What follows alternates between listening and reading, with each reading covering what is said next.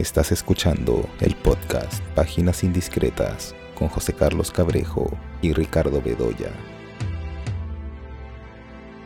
Hola, estamos aquí nuevamente en el podcast eh, Páginas Indiscretas. Yo soy José Carlos Cabrejo, como siempre estoy acompañado por Ricardo Bedoya.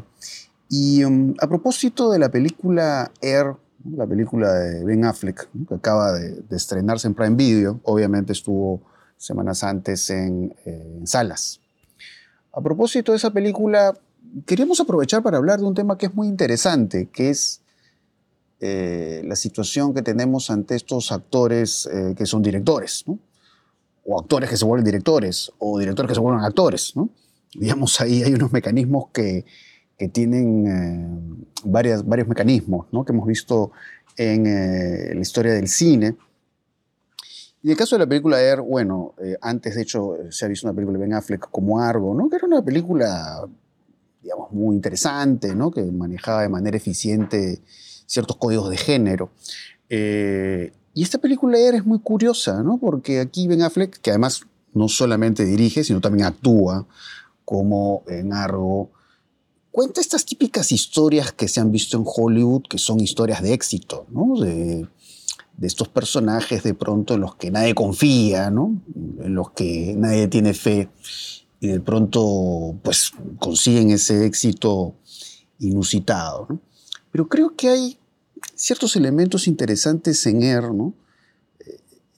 que creo que tienen que ver con un poco esta mirada, me parece como grisácea, ¿no? Es como cierta visión gris de los personajes, ¿no? Porque, por ejemplo, el personaje Matt Damon, que es un eh, personaje, pues, eh, como subido de peso, ¿no? y que tiene que lograr, pues, que em, este, este deportista, ¿no? Que esté en vías de ser tan importante, eh, trabaje, pues, para Nike, ¿no? Que, tenga que ver con la imagen de, de Nike, ¿no? Esta marca de zapatillas, ¿no? Entonces vemos al personaje de Matt Damon así, ¿no? Con, con su panza, vamos a decir, prominente, ¿no? Y además eso es algo que, a lo que se va haciendo referencia eh, a lo largo de la película. Entonces, claro, ¿no? Es verdad que, como decía hace un rato, ¿no? El, el guion, digamos, es, es muy previsible en cuanto a lo que va a pasar, pero lo interesante es esa forma de contarlo, ¿no? Porque es el personaje Matt Damon, pero todos estos otros eh, personajes pues, que los rodean, ¿no? Y que son como personajes que se les aprecia o se les nota como un, eh, como un perfil bajo, ¿no? E, entonces, es, es, es, ese tono, ¿no? No es una película que, que enfoque la idea del éxito, digamos, eh, con exaltación, ¿no? sino que mantiene ese tono contenido pero que después eh, la película pues lo vincula con, con, otros temas muy curiosos, ¿no? Voy a tratar de mencionarlos de forma muy indirecta, ¿no? Porque si no eso ya eh, sería un spoiler. ¿Qué es lo que tiene que ver con las negociaciones, ¿no? De la, de las negociaciones con la familia de Michael Jordan? Que, digamos, finalmente hablan de un asunto que de alguna manera tiene que ver con lo que conversábamos en el episodio anterior, que es, pues, eh, el asunto del poder. Es decir, eh, tenemos este deportista, ¿no? Que, tiene, digamos, un futuro provisorio, pero el asunto es ver si sobre el asunto de las ganancias, ¿no? Que puedan tener eh, estas marcas de zapatillas, tendría derecho a a un mayor ingreso. ¿no? O plantear esta idea de por qué eh, la gente que tiene el poder, es decir, la gente que tiene la riqueza, es la que eh, se llevaría la mayor porción de la torta. Ese es un tema que, que aparece ahí en la película, pero como vuelvo a repetir, ¿no? E, e, en este tono más pausado, en este tono casi sombrío, ¿no? Y eso se nota mucho pues en la, en la foto, ¿no? Una foto que juega de alguna manera con eh, la clave baja, vamos a decir. Entonces, eso es lo que yo destacaría, ¿no? Creo que ahí eh, la dirección de Ben Affleck nos lleva, digamos, a, contarnos un relato que es un relato que hemos visto mil veces en Hollywood pero que le da este tono, vamos a decir, em, menos previsible, ¿no? Y que incluso, ¿no? El, personaje de Ben Affleck, ¿no? Ahí vemos, ¿no? La idea del director que a la vez actúa, También, ¿no? Si bien tiene, este, tiene esta posición de jerarquía dentro de Nike, también, ¿no? Tiene esta contención que incluso se ve cuando está haciendo como estos actos de meditación y ese tipo de cosas. Y esta imagen final, que hay, una imagen final que se ve del personaje Matt Damon, de alguna manera tratando de hacer lo que hacen eh, los tipos atléticos, ¿no? que trata de correr. Entonces, claro, lo vemos con este sobrepeso y dice algo así como, ah, esto no es para mí. Eh, entonces, eh, digamos, es, un caso curioso ¿no? de, lo que justamente mencionaba hace un rato. Pero por supuesto esto nos llevaría a hablar de toda una serie de casos interesantísimos en los cuales eh, los directores son actores o los actores se vuelven directores, ¿no? Porque, bueno, podríamos hablar de mil casos en ese sentido. Podríamos hablar del caso de Clint Eastwood, podríamos hablar del caso de Mel Gibson, eh, podríamos hablar del caso de Kenneth Branagh. Eh, la forma en que Woody Allen eh, también actúa en las películas que dirige, o el caso de Chaplin también. ¿no? Entonces, tenemos, digamos, un mar de ejemplos de este tema. ¿no? Pero de hecho que me parece que Air es un título atractivo ¿no? para hablar de estos asuntos. Pero bueno, Ricardo, no sé a ti qué te pareció Air. Sí, sí, sí, me pareció también una buena película, ¿no? Creo que Affleck, a ver, Affleck es un clásico, ¿no? Cuando dirige, dirige como si fuera un director de otras épocas, ¿no? tiene esa especie de temple en la narración, tiene un estilo muy claro y muy sensato, digamos, ¿no? Eh, Affleck no va a hacer ninguna tontería, digamos, estilística, ¿no? No va a jugar a, ¿qué? A hacerse el, virtuoso, ¿no? Creo que una vez que escoge un punto de vista y que escoge el estilo que más, que le parece, pues, este, más interesante para, para, para, para lo que va a narrar, ¿no? Eh, lo mantiene con una coherencia muy fuerte y eso lo vimos desde su primera película, ¿no? Desde Desapareció una noche, ¿no? Eh, y luego en The Town y en Argo, ¿no? Em, hay un lado, a ver, eh, de, alguna manera tiene, en eso tiene algún tipo de parentesco con Clint Eastwood, ¿no? porque, mira, en esta película, por ejemplo, puede tratar un asunto, claro, puede ser una historia de éxito, ¿no? Eh, podría parecer una historia de éxito, pero no está narrada como tal, porque no hay ninguna exaltación del éxito, ¿no? Hay como una especie de mm, observación minuciosa de esas negociaciones y de esos trámites y de esos esfuerzos para lograr algo, ¿no? Eh, y eso es lo que le interesa, le interesa esa especie de intríngulis, ¿no es cierto? Que se va construyendo en torno a la persuasión y al empeño y qué sé yo, ¿no? Eh, y claro, tiene algo que ver con esta dimensión que, tenía que tiene la serie de sucesión, ¿no? En la que también hay ese tipo de negociaciones para conseguir algo, pero el estilo es muy distinto, ¿no? Mientras que, en, por ejemplo, en la serie eh, hay esa, esa dimensión siempre nerviosa de la cámara en movimiento, esos zooms intempestivos, ¿no? De pronto, ¡pum! Un zoom ¿no? Que se acerca a un personaje, ¿no? Y eso va creando una tensión en la, digamos, una tensión un poco artificial en verdad, ¿ah? una función un poco, un poco como, como cosmética, ¿no? Para crear este efecto de inestabilidad permanente, porque nunca se sabe si, si van a lograr sus objetivos o no, ¿no? Eh, y de tensiones, por supuesto, de la familia con el padre. En cambio, en, en Affleck no. Affleck lo resuelve con encuadres quietos, estables, con una narración muy limpia, ¿no? Estas conversaciones que hay con la madre, ¿no? Con la madre del deportista, ¿no? Son de los más interesantes, ¿no? Porque, claro, van, van, van, van abriéndote a otro mundo, ¿no? A un mundo en el que eh, tú, tú, dices, ¿cómo, ¿con qué parámetros se está juzgando el éxito, ¿no? O cómo se mide el éxito, ¿no? ¿A partir de qué? A partir de, no sé, de la figuración, del convertirte en imagen de marca de algo, o de tener mucho dinero, o de qué, ¿no? Entonces, e, es bien interesante esa, ese acercamiento que tiene Affleck a sus asuntos, ¿no? Ah, sin necesidad de hacer ningún tipo de alarde estilístico, ¿no? Sino siendo muy quieto y muy riguroso, ¿no? En su, en su exposición, ¿no? En su exposición.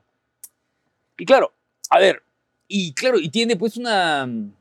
Sí, pues como tú decías, ¿no? Hay toda una tradición de actores, ¿no? De actores eh, directores. Bueno, entre actores, digamos, de su generación, un poquito mayores, un poquito menores, bueno, está Sean Penn, ¿no?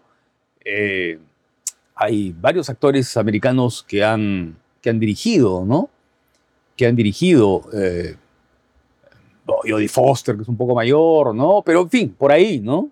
Claro, eh, actores, actores y actrices, ¿no? Claro, sí, porque eh, por ejemplo el caso que mencionabas de, de Clint Eastwood es, es, muy interesante, ¿no? Porque de alguna manera cuando vemos que dirige, sobre, todo cuando dirige y, lo vemos representado en pantalla, él ahí juega mucho con, con, su propio mito, ¿no? El mito de, de actor, ¿no? Porque, digamos, vamos viendo su película, además siempre interpreta a estos tipos que por más que incluso estén en la, en la tercera edad, pues son estos personajes que tienen esta rudeza o este lado intrépido, vamos a decir, y podríamos conectar esos personajes con los que tuvo con Sergio Leone en los Spaghetti Westerns. Podríamos hablar de la conexión eh, de estos personajes de Clint Eastwood en sus películas con Harry el Sucio, de Don Siegel. Entonces es un poco eso, ¿no? Es el, director que juega a, su mito, el, mito construido alrededor de su figura eh, como actor, y de ahí ese mito en devenir, ¿no? Porque es muy interesante cómo en las películas de Clint Eastwood la representación que, hace de sí mismo es una representación que hace eco eh, del paso del tiempo, ¿no? Que eso es muy evidente en las últimas películas, eh, Gran Torino, ¿no? O, o Cry Macho creo que es la última, ¿no? Cry Macho, ¿no? Entonces, eso es muy curioso, ¿no?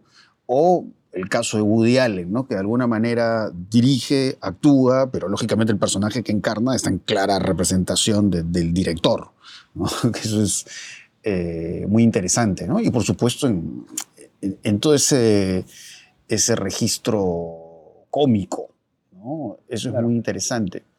Claro, son dos, dos actores autores, digamos, del cine del cine americano, ¿no?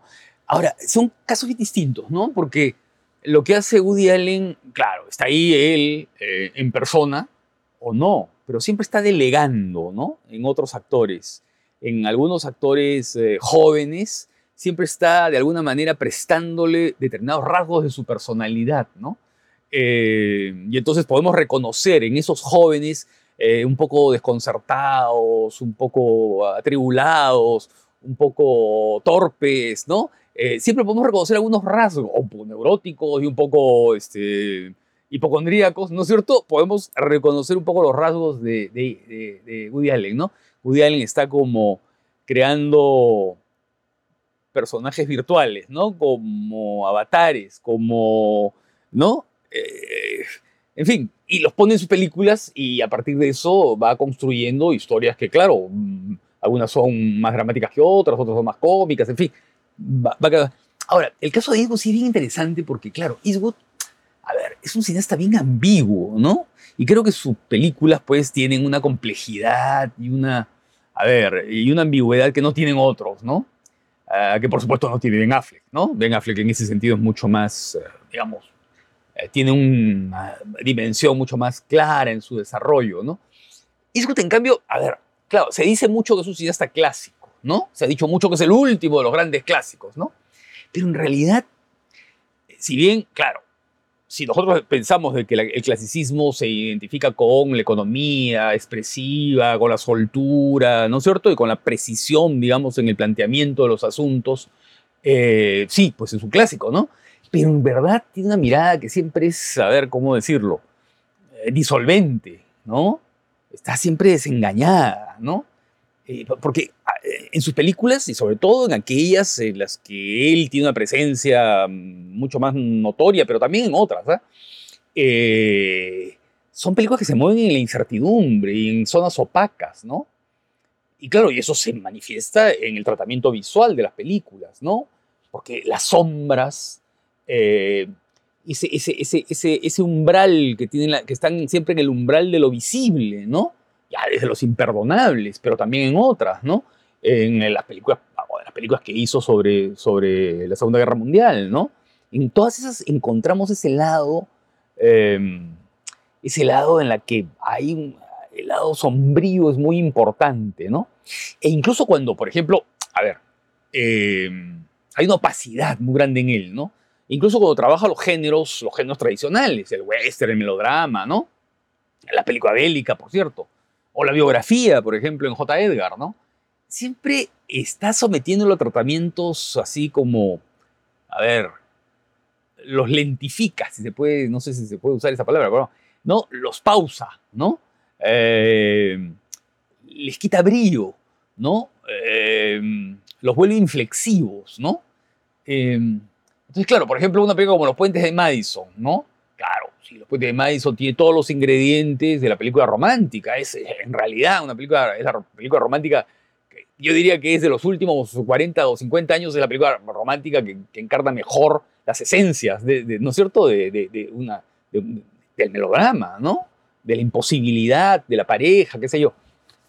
Pero fíjate tú cómo ahí Eastwood en eso va poco a poco minando esa especie de relación sublime, digamos, ¿no? O que pudo ser sublime, con determinados ingredientes que nos van diciendo sí, pero es una relación que está, a ver, como saboteada por el conformismo de ellos, por la cobardía de ellos, ¿no? Eh, o cuando, por ejemplo, ve las... Eh, en fin, representa a los vaqueros, ¿no? Este personaje, pues, que que fue mitificado por, por, por, por, el western, ¿no? En determinada época. Fíjate cómo los va uh, trabajando a partir de eh, a partir de su lado oscuro, ¿no? El, ¿recuerdas, no sé si recuerdas el final de Los Imperdonables, ¿no? El final de Los Imperdonables nos dice de alguna manera que ese personaje, ¿no? Que luego dice se convirtió en un empresario poderoso, ¿no? Es en realidad un asesino, ¿no? Es el hombre que ha podido disparar a todas las cosas que se mueven sobre la tierra. ¿no? Eh, entonces, ahí en eso, eh, en Eastwood siempre hay ese lado de un clasicismo pero minado, ¿no? Es un poco como, como ocurrió ya en la última etapa de John Ford, ¿no? A John Ford no le gustaba que le hablaran de eso, porque cuando Peter Bogdanovich le pregunta algo sobre eso, lo, lo calla, ¿no? Le dice, ya, corten, corten, cuando le dice Peter Bogdanovich, oye, pero al final, ¿no? Eh, de su obra hay como un elemento disolvente, ¿no? Entonces, ah, Peter, Peter, ¿qué estás hablando? ¿No? Corta, ¿no? Pero hay algo de eso, no sé si, eh, ¿no? Ese lado amargo que, tú puedes encontrar, por ejemplo, en películas como, como eh, Un tiro en la noche, ¿no? El hombre que mató a Liberty Balance o en el ocaso de los Cheyennes, ¿no? O en Siete Mujeres, ¿no? Entonces, eh, a ver, yo, yo te diría que si pensamos en un actor, director, que tiene una complejidad y una hondura, ¿no? Y una obra así bien compleja que seguramente va a ser analizada después, ¿no? Eh, porque creo que o sea, hay muy buenos artículos sobre, sobre Eastwood, pero no hay todavía un, ¿no? un libro, digamos, que, que, que, hable de la complejidad de su obra. Este, o hay algunos, pero en fin, no, no creo que no. Pero, en fin, de, los que yo conozco, ¿no? Eh, yo creo que va, va, va, va, a tener que trabajarse bastante sobre la obra de Eastwood cuando esa obra termine, ¿no? Porque al parecer no ha terminado, está, está por filmar una película, una película que, que tiene un aire judicial, que tiene una trama judicial, creo, ¿no? Sí. Ahora, mencionabas a, a, John Ford, ¿no? Justo me estoy acordando, digamos, de esta faceta curiosa de David Lynch como actor, ¿no? Porque él interpreta a Ford en, Los Fabelman, ¿no?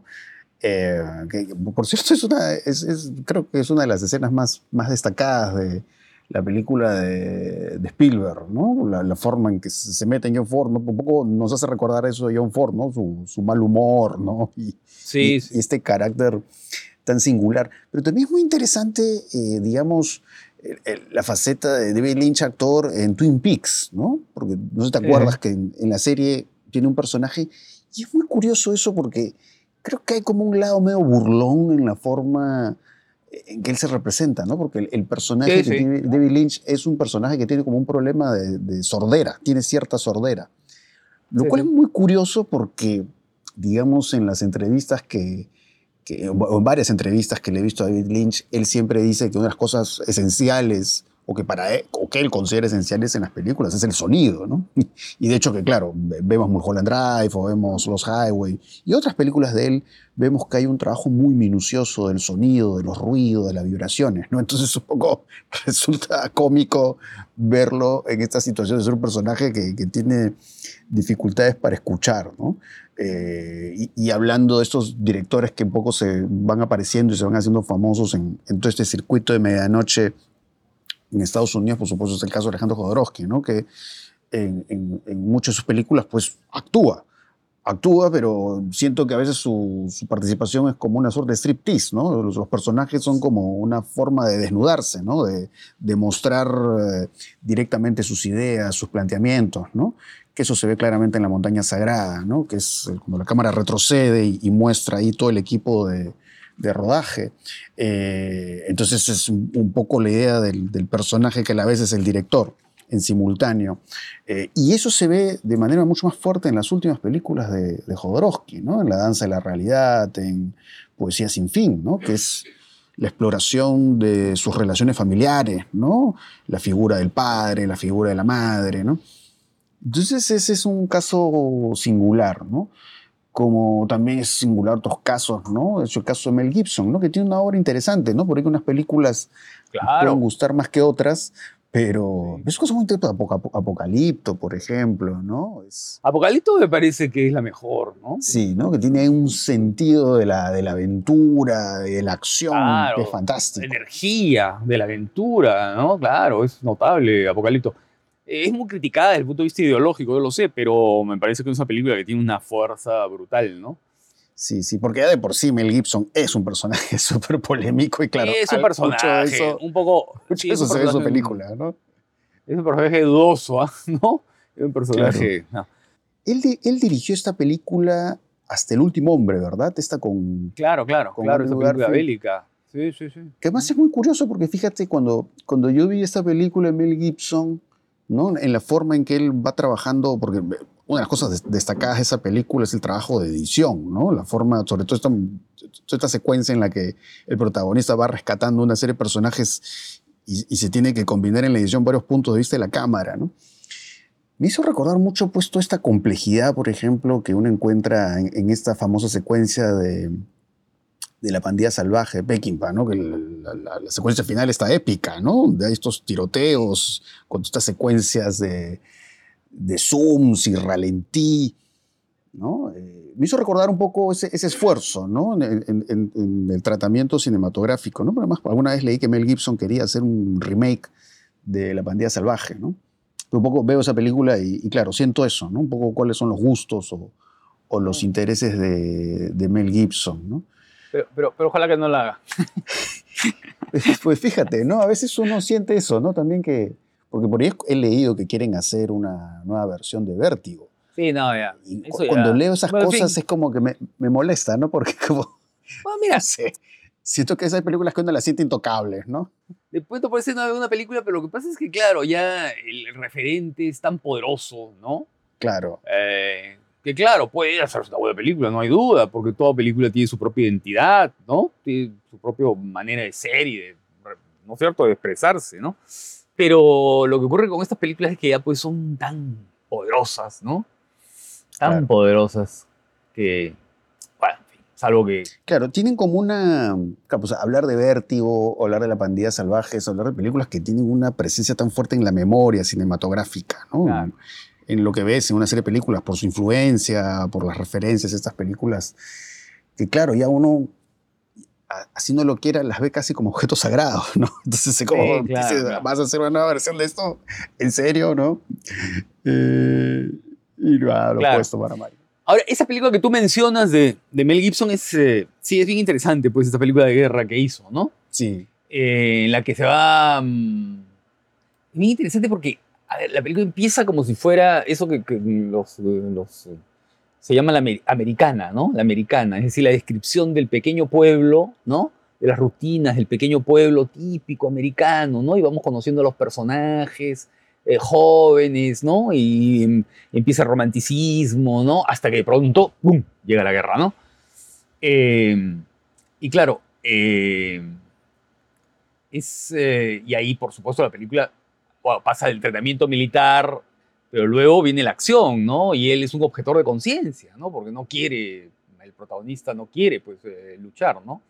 Pero es bien interesante eso porque, claro, si bien el protagonista está resistiéndose a la violencia de la guerra, tú sientes en la película la fascinación por eso, ¿no?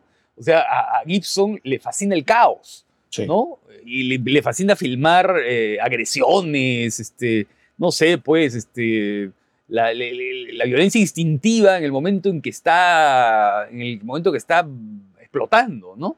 Porque esa es su visión del mundo, ¿no?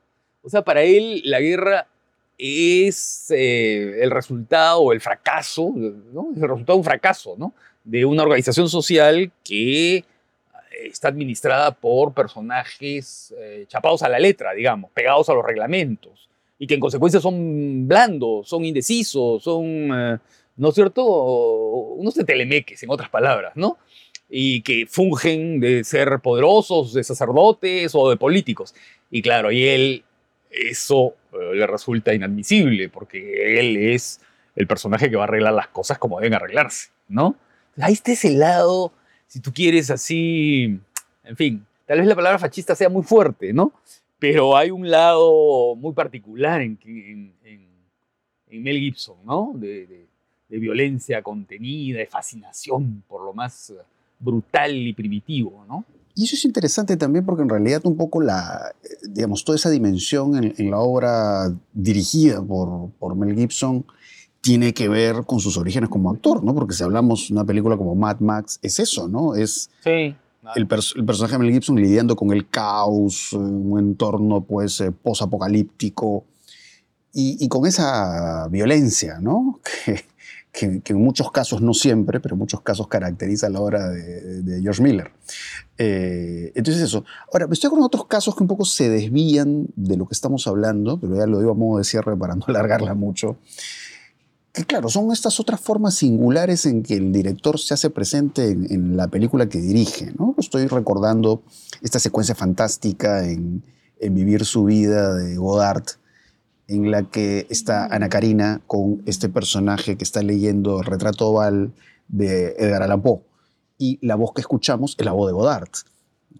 Pero además. Sí, claro, claro. Siempre Godard interviene, ¿no? claro, ¿no? Lo hace al inicio del desprecio, también se escucha su voz. Sí, sí. Eh, su voz over, ¿no? Y, cómo, digamos, eso, eso es parte de este juego de Godard en que sus películas muchas veces están en esta frontera indefinida, el documental y la ficción. ¿no? Eh, el agua del personaje, el agua de Godard, las dos cosas, ¿no? Es, eso, ¿no? Claro, no, y además, en, ¿sabes qué cosa? En la intervención con la voz de Godard en banda aparte, en Iban por Lana, ¿no? En el momento que ellos están bailando, eh, la voz de Godard aparece y dice, bueno, dice, ¿no? Ha llegado el momento de poner entre paréntesis la acción, ¿no? Y vamos a pensar en el pensamiento, en lo que está pensando cada uno de los personajes. Claro. Y entonces este cineasta que es rupturista, ¿no es cierto? Que encarna esa especie de modernidad absoluta, de pronto tiene una intervención propia de un novelista del siglo XIX, ¿no? De un, de un novelista omnisciente ¿no? Que sabe que está pensando uno, que está pensando, y no lo dice además, ¿no? Claro. Y una cosa que, que tú has dicho antes, que son las representaciones que hace, a ver, eh, Lynch de sí mismo, así un poco burlonas, ¿no? Que es exactamente lo que hace Godard. Cuando Godard aparece, ¿no? Eh, siempre es, burlándose de sí mismo, cuando aparece en Perdón Carmen, cuando aparece en esta... En, varias películas, ¿no? En El Rey Lear. Cuando aparece siempre es burlándose de, de su propia de su propia figura, eh, ¿no? Aparece como un cineasta despistado, como un personaje ¿no? medio, medio, bufón, medio burlesco. Es interesante eso, ¿no? Sí, sí, sí, sí. Entonces sí, ahí eh, ya podríamos incluso hasta saltar otros temas, ¿no? Que son ya las autoficciones, ¿no? Es, es, es un tema bastante amplio, ¿no? Otro cineasta, eh, otro cineasta de la nueva ola, ¿no? Otro cineasta de la nueva ola como Truffaut, que también actúa, ¿no? Está en El Niño Salvaje, está en El Cuarto Verde, ¿no? Pero claro, ahí hay una representación que es totalmente distinta de sí mismo, ¿no? Claro, y bueno, actuó en los encuentros cercanos del tercer tipo de Spielberg, que también su presencia ah, generó cierta polémica, este ¿no? pero, pero, pero, pero que era evidente, ¿no? Porque además es el niño salvaje, o sea, es el profesor Itar, eh, ¿no es cierto? Eh, recibiendo a los niños salvajes del espacio, ¿no? Y, y, además encontrando un código de comunicación con ellos, ¿no? Y es el homenaje que le hace Spielberg a, a la nueva ola y a su cineasta, a un cineasta querido, ¿no? Claro. Pero yo quería mencionar, antes de acabar, a ver, a mi, a mi actriz, a mi actriz directora preferida, ¿no? Que yo creo que es uno de los grandes nombres y poco conocido, aunque últimamente ya se la conoce un poco más, ¿no? Que es Kinuyo Tanaka. Kinuyo Tanaka es esta extraordinaria actriz de tantísimas películas, ¿no? Eh, maravillosas, todas obras maestras, ¿no? De la vida de Oharu, de Misoguchi, y trabajó con Osu, y trabajó con un montón de grandes cineastas japoneses, pero también dirigió, y dirigió pocas películas, ¿no? Pero, mira, las películas que ella hizo, ¿no? Sobre todo Pechos Eternos, La Luna se levanta, Carta de Amor, nosotros yo creo que son las grandes películas de la historia del cine, ¿no? O sea, Kinuyo Tanaka no tiene nada que envidiarle a Misoguchi, a Osu, a Chimizu, a Kinochita, y ni a John Ford, ni a nadie. o, o, sea, eh, no solamente a los cineastas japoneses, sino a los grandes cineastas de la historia, ¿no? Eh, y además, eh, una película como Los Pechos Eternos, o Los Senos Eternos, también se la conoce, eh, y que ahora se puede ver en muy buenas copias, ¿no? Porque han remasterizado las películas, porque hasta hace poco se podía ver en una copia de baja calidad pero ahora ya se puede ver en una copia maravillosa. Eh, es, es, la gran película sobre la inminencia de la muerte, ¿no? Es una de las películas más conmovedoras y más así, la verdad, que te pone la piel de gallina, ¿no? Hay algunos momentos en la que, en la que ella va a enfrentar la muerte, ¿no? O va a pensar en lo que le toca, ¿no? En, en el futuro que viene. No, no, es, es la, yo creo que no sé, de los actores, eh, directores, es notable, ¿no? Y bueno, y además habría que también mencionar a unos otros, ¿no? Tú has mencionado a Chaplin, también a Buster Keaton, a Vittorio de Sica, ¿no? No olvidemos que Vittorio de Sica, que fue el, es uno de los nombres más eh, representativos del neorrealismo, ¿no? Eh, trabajó pues en muchísimas películas de la era del fascista, ¿no? O sea, era una estrella del cine del fascismo, ¿no? Eh, era uno de los galanes más conocidos, más queridos, ¿no? De ese periodo del, del, cine, ¿no? En los años 30. Pero luego, claro, hace películas como Ladrones de Bicicletas, y El Lustrabotas, y Humberto D, y Milagro en Milán, ¿no? Y, y, se convierte en un director muy famoso, ¿no? Claro. Y luego, bueno, hay, hay, y en Italia, ¿no? En Italia y en Francia hay muchísimos, y en otros lugares, ¿no? Hay Nikita Mikhalkov en Rusia, ¿no? Que también es actor y director, ¿no? Eh, Sandrine Bonner, por ejemplo, tiene una película sobre su hermana que es notable, ¿no? Eh, que es la actriz francesa, la actriz de Pialat, ¿no? De Maurice Pialat. Bueno, Pialat también aparecía como actor en sus películas, ¿no? Bueno, mira, hay montones, ¿no? Hay montones. Sí, es no, no, es, es, es, un tema ina, Sofía, ina, ina, Sofía inacabable. Coppola, por ejemplo, ¿no? Claro. Que actúa en El Padrino 3, por ejemplo, y bueno, ya tiene toda una obra como directora importante, ¿no? Bueno, influyente también, ¿no? En muchas de las series, lo que se hace en estos tiempos. Leni Riefenstahl, ¿no? La famosa directora de, del Triunfo de la, de la, Voluntad y de Olimpiada, la directora de, del régimen ¿no? nazi del cine de Goebbels, que había sido una actriz muy importante, ¿no? Una actriz eh, muy famosa en el cine alemán previo, ¿no? Así es. No, hay, es, es, hay montones de, y de grandes cineastas y, grandes actores, ¿no? Sí. O, o Charles Lawton, es un, es un, ¿no? Charles Lawton, el actor británico, ¿no? Del que Hitchcock decía, nunca hagas una película con niños, con perros y con Charles Lawton, ¿no? eh, Charles Lawton es director de la gran película que es La Noche del Cazador, es una de las grandes películas de la historia, Sí. ¿no? Sí, fantástica esa película, ¿no? Y, Mar- y Marlon Brando, con el rostro impenetrable. Sí, sí, sí. Eh, bueno, ya es un tema que sobre el, el que, el que seguramente vamos a volver porque, digamos, hay, hay toda una serie de manifestaciones adicionales, ¿no? Las que hemos conversado el día de hoy sobre estos vínculos de actuación, dirección, ¿no? Cómo se empalman, se cruzan, se distancian y todo eso. Pero bueno, para cerrar, creo que podemos comentar algunas películas de estrenos o, o antiguas que hayamos visto eh, recientemente. Eh, con respecto a estrenos, brevemente voy a comentar dos películas que están, que están exhibiéndose en, este, en estos momentos. Una es la película de Annie Alba Helfer, ¿no? que es Soltera, casada, viuda, divorciada. Creo que ese es el título exacto, si no me equivoco. Eh, y bueno, vemos en, las películas de ella pues que bueno, tiene un interés por el, asunto de la, de la comedia y la, comedia que tiene que ver con personajes femeninos. Eh, y además muy eh, asociados, digamos, a, a, cierta vida, vamos a decir, limeña. ¿no? Son mujeres como clase media, por ahí, eh, que pues lidian con una serie pues, de, situaciones, ¿no? muchas veces situaciones que tienen que ver con cuestiones generacionales. Eh, de, estas películas que he visto de ella, la que me gusta más es eh, no, no, no, me diga soltero, no, no me llama solterona, ¿no? algo así es el título, ¿no? que tiene una secuela, pero la primera es la que más me gusta, que tiene un trabajo en la comedia que um, sin ser tan marcado en la sobreactuación, funciona, ¿no? Porque eso es un poco lo que yo siento en esta, en, esta última película, ¿no? Soltera, casada, viuda, divorciada. Que es eh, algunos personajes creo que están como con, un registro cómico, vamos a decir, over the top, ¿no? Creo que excesivo en, los tics y en las eh, expresiones faciales exageradas, ¿no? Eh, entonces creo que ahí hay un, poco de, de, extralimitación en la forma en que se usa ese registro.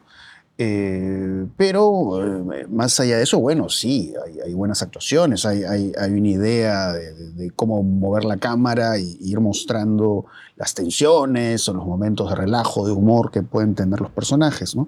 Eso es algo que la directora hace bien, ¿no? Pero sí ciertos registros físicos de la comedia, eh, digamos, se manejan, me parece, de una manera que a veces chirría, ¿no? Eso es lo que yo podría decir de esta película.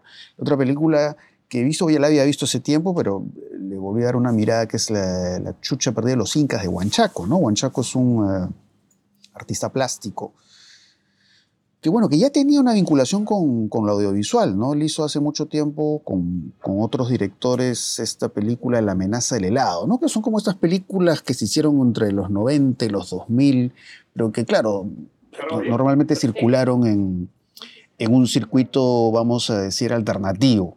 ¿No? No, no, han pasado por, la cartera comercial. Entonces, em, digamos, eso se ve en La amenaza del helado, ¿no? esa película que hizo hace muchos años, ¿no? pero que de alguna manera La amenaza del helado se conecta con, su obra plástica y, con lo que también podemos ver en la, chucha perdida de los incas, ¿no? que es este juego con, con cierta estética de la cultura popular em, mezclado con estética del manga eh, y de pronto también vinculando un poco la figura de los superhéroes, ¿no? Al menos en La amenaza del helado y parte de la obra plástica de Huanchaco, ¿no? El caso de la chucha perdida de los incas eh, es, es, una exploración sobre la paternidad, ¿no? Y que se hace a través de dos líneas, ¿no? Por un lado, eh, una línea que habla de Mario Poi, ¿no? Este, no sé si quienes nos escuchan conozcan a, Mario Poi, pues Mario Poi fue un psiquiatra que se hizo famoso por eh, quitarle la vida a una persona que había sido acusada de, de, ser un feminicida. ¿no? Se le acusaba de ser un asesino en serie en los años 80.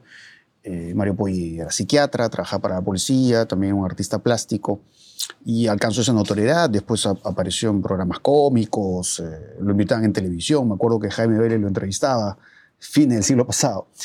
Eh, entonces, claro, la película empieza con imágenes de archivo, porque además, poco a propósito de lo que hablamos al comienzo, ¿no?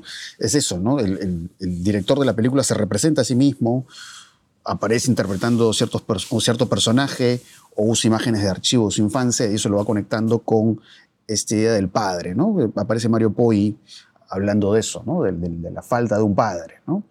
O de la importancia de, de un padre, ¿no?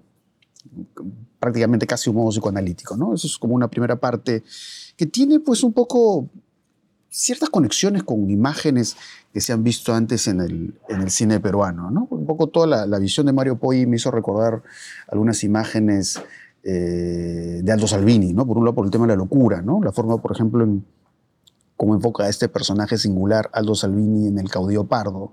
Y por otro lado también un poco este uso de filtros de colores, ¿no? que Huanchaco lo conecta a esta teoría cromática que tiene Mario Poggi. ¿no? Entonces hay estos, estos, estos filtros eh, que hacen recordar pues, a cortos como La misma carne y la misma sangre.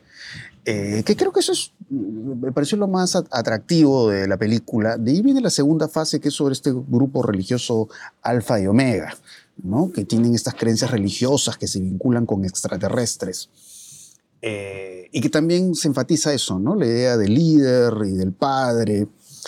Eh, y ahí creo que hay ciertos momentos, ciertos pasajes que, bueno, no sé qué pensar ahí, ¿no? En cuanto a no sabes si esta forma cómica de acercarse al grupo Alfa y Omega es para dar esta visión burlona del país, ¿no? que eso es algo que siento en la hora eh, de Huanchaco, o si más bien se está burlando de los Alfa y Omega, ¿no? en, esta escena en que les muestra un video de Bugs Bunny ¿no? y trata de relacionarlo con su visión del mundo, eh, su visión de la religión, su visión de los ovnis, ese tipo de cosas. ¿no?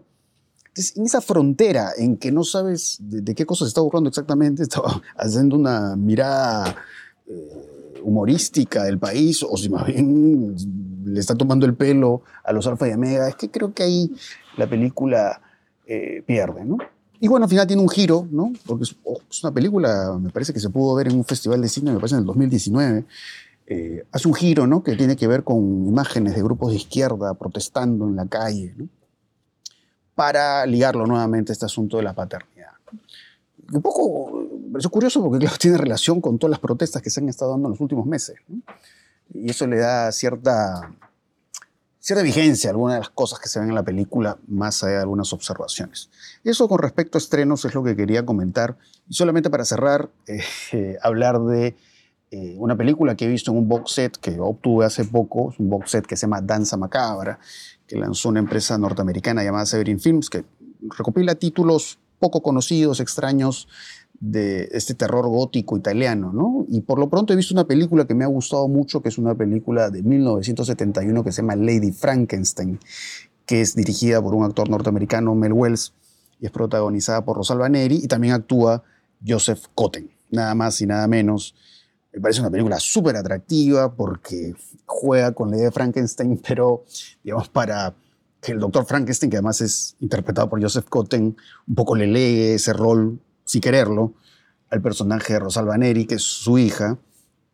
Pero es interesante cómo la película, digamos, finalmente sigue al personaje de Rosalba Neri para hablar de su sexualidad y de sus fantasías, ¿no? Porque usa la figura de Frankenstein o los experimentos con, con el cuerpo humano para satisfacer su sexualidad. Entonces, de pronto aparecen imágenes insólitas, ¿no? Que son como cargadas de un lado grotesco, monstruoso, pero a la vez muy sensual. Em, entonces, ese cruce, ¿no? En, la forma de, enfocar a, Lady Frankenstein es algo que me sorprendió y realmente, eh, si son, son amantes del, del terror, de hecho, les diría que vean Lady Frankenstein, ¿no? las tantas viejas películas que de las que de pronto no se habla mucho en los últimos tiempos, pero que merecen atención y reconocimiento. en tu caso, Ricardo, ¿qué has visto últimamente? No, mira, no. Eh, vi Lady Frankenstein hace muchos años, la verdad. No, no la tengo clara, tengo un recuerdo muy lejano, ¿no? Eh, vi La Chucha Perdida de los Incas eh, hace tres años, el 2019, pues, ¿no? Cuando se dio eh, la verdad es que no me interesó para nada, ¿no? Pero bueno, eh, como la visión es un poco lejana, eh, prefiero no, no hablar, ¿no? Hasta no verla de nuevo, cosa que no sé si puede hacer, volver a hacer. porque en verdad no, no me interesó, me pareció, en ese momento me pareció una película que, que buscaba provocar, ¿no? Pero que perdí el rumbo y se iba por cualquier lado, y, mm, y, hay algún personaje ahí que la verdad que no, no, me da la menor gracia, ¿no? ¿no? me causa la menor gracia, ni la menor provocación, ni, ni nada, en verdad. Entonces, eh, no sé. Eh, no me interesó para nada. Y soltera, casada, divorciada, todavía no la he visto. La pienso ver, pero todavía no la he visto. ¿no? Eh, ¿Y qué, qué- qué he visto? Bueno, mira, he estado viendo básicamente películas eh, clásicas, ¿no? Películas antiguas, ¿no? Eh, no sé, estuve viendo, por ejemplo, Movie, cómo está la, la- digamos, hay muchas películas o varias películas de Wong Kar Wai, ¿no? Que se pueden ver, casi toda su filmografía, ¿no? Lo que es bien interesante, creo que Movie es una plataforma que deberíamos atender, ¿no? Sí. Porque creo que va estrenando cosas este, nuevas y que está potenciada, ¿no? Porque ahora está adquiriendo películas y demás. No, Además están muy bien seleccionadas las películas, porque un poco que en otras plataformas sientes que meten películas porque sí, pero acá están como claro, cuidadosamente claro. elegidas. Claro, claro. Y entonces, este, siempre es interesante ver las películas de Wong Kar Wai, ¿no? Y sobre todo verlas en orden, ¿no? Porque, claro, es un cineasta digamos, que tiene pues un estilo tan particular, ¿no? De acercarse a la intimidad de los personajes, ¿no? A observarlos, ¿no? Y va cambiando de ritmos y va cambiando de, estilos, pero siempre eh, los personajes pues están, a ver, están como prisioneros, ¿no? Sobre todo, claro, en, en- con Ansia de Amar, que creo que es su mejor película, ¿no? Esa, esa idea de estos personajes que están como prisioneros de sí mismos, están prisioneros de su entorno, de esos vecinos, ¿no? De los que deben ocultarse, están prisioneros de la relación de sus propias parejas, ¿no? Eh, todo es irresuelto en la película y eso va creando una sensación muy particular, ¿no? Muy elíptica, ¿no? y a la vez muy ritual, ¿no? Porque la cámara lenta va como dilatando el transcurso de la película, ¿no? Y las acciones son eh, interiorizadas, rituales, va repitiéndose. Entonces hay esa cosa casi hipnótica que tiene la película y que, Sí. que vale la pena ver y contrastar con otras, ¿no? Que acaso son más eh, aceleradas, ¿no? Acaso tienen un ritmo mucho más, eh, a ver, como Chunking Express, o, en fin, o incluso Happy Together, ¿no? Eh, que también es formidable, ¿ah? Eh, entonces eh, creo que ahí está, está en Movie, ¿no? Está en una plataforma que, que creo que ofrece la posibilidad de ver toda, casi toda su obra, ¿no? Incluso está el cortometraje La Mano, ¿no? Que, que es poco conocido, pero que es notable. Sí, creo que, creo que eh, ahora han- creo que también han subido eh, varias películas o van a subir, pero vi un anuncio por ahí de las películas de Jim Jarmusch, por ejemplo. ¿no? Entonces, Sí, hay algunas creo ya, que es una creo, ya, plataforma ya fantástica. ¿no? para explorar esos directores. Y sobre todo el caso de Wong Kar porque en realidad muchas muchas de sus películas famosas yo no las veo hace tiempo, ¿no? algunas las habré visto en los tiempos del VHS, ¿no? Y algunas no, no he regresado. Eh, creo que la que tengo la memoria más fresca, eh, por ahí Happy Together y Con ánimo de amar, ¿no? Y lo, lo de la prisión que tú dices es fantástico porque en realidad, claro, es por un lado eso, ¿no? Cómo, está, cómo se construyen las miradas, ¿no? A través de rejas, ventanas, cómo van creando esa sensación de encierro, pero a la vez cómo se construye el deseo justamente a través de esa prisión, ¿no? Que es las miradas, ¿no? Y a través de la cámara lenta y todo eso, y que eso es trabajado pues, de una manera fantástica en esa película. Eh, entonces sí, son de estos directores que, que siempre hay que, hay que volver, ¿no? Y uno puede ir descubriendo nuevas cosas, nuevos aspectos, nuevos ángulos. Claro, en algunas películas puede molestarte un poco a veces cierto exceso manierista, ¿no? A veces como que Sí. se, ¿no? se engolosina con ciertas, con ciertas imágenes, ¿no? Sobre todo en la película que hizo en Estados Unidos, ¿no? En Buscando un Amor, ¿no? Eh, ¿Qué es con este actor, cómo se llama? eh, sí, con... eh, ¿Cómo se llama? A ver, eh, ay, ¿Cómo se llama este pata? Es un actor famoso, ¿no? Sí, claro, claro, con actores, este... ¿Qué es el de, el de Existence, creo que es? El, Claro, claro, claro, claro. ¿Cómo se llama este actor? No, ya, ya, Se voy a averiguar, ya nos acordaremos ya. Pero... sí, sí. Sí, sí, que esa película es como más o nomás, ¿no? Está, está lejos de, de los Eh, picos, los picos expresivos de Wong Kar Wai. Claro, porque. Sí, pues, porque tiene un poco. Pero es, es una película buena también, ¿ah? Sí, ¿No? sí. Es una película. Así que tiene poder y todo lo demás. Pero lo que pasa es que, claro, ahí como que. A ver, como que hay ese lado de, de complacencia en determinadas. eh, ¿No? Formalismo, ¿no? Ese de- como edulcorar un poquito las imágenes, como. ah, Mucha cosmética. El Jude Law, con Jude Law. Jude Law, Con Jude sí. Law. Jude Law y claro, Nat- Natalie Portman, ¿no? Jude Law Sí. y Natalie Portman. Y Rachel Weisz, claro.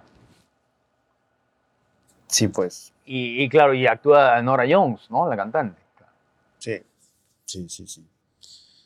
Sí, sí, de hecho que Movie, de hecho sí creo que es una plataforma a la que de- debemos darle más atención. De hecho, ya está, por ejemplo, disponible ahí eh, Los Cinco Diablos, ¿no? Que se vio en cartelera, ¿no? Ya está disponible ahí. Se vio, se, se- se dio en la. sí, sí, la sí, que la- la- creo que la comentamos un poco en algún Sí, la episodio. comentamos. Este, pero sí, eh, eso, ¿no? Eh, un poco que creo que en ese episodio, de alguna manera u otra, nos hemos dividido la cartelera porque la cartelera medio que ya no tiene mucho que ofrecernos. Yo creo que la cartelera está desfalleciente, ¿no? Desfalleciente, la verdad. Porque claro, algunos dicen, no, pero no, está haciendo mucho dinero, porque claro, ha, ha habido películas que, que han tenido algún éxito, Super Mario, ¿no? Y algunas otras. Claro. Eh, Super Mario, no, Mario, sí fue Super Mario. Eh, pero en verdad uno siente que ya, ¿no? La cartelera. además, hoy, no hoy, que, hoy que estamos grabando, se ha estrenado, creo, una sola película, que es la última de Rápidos Claro. y Furiosos.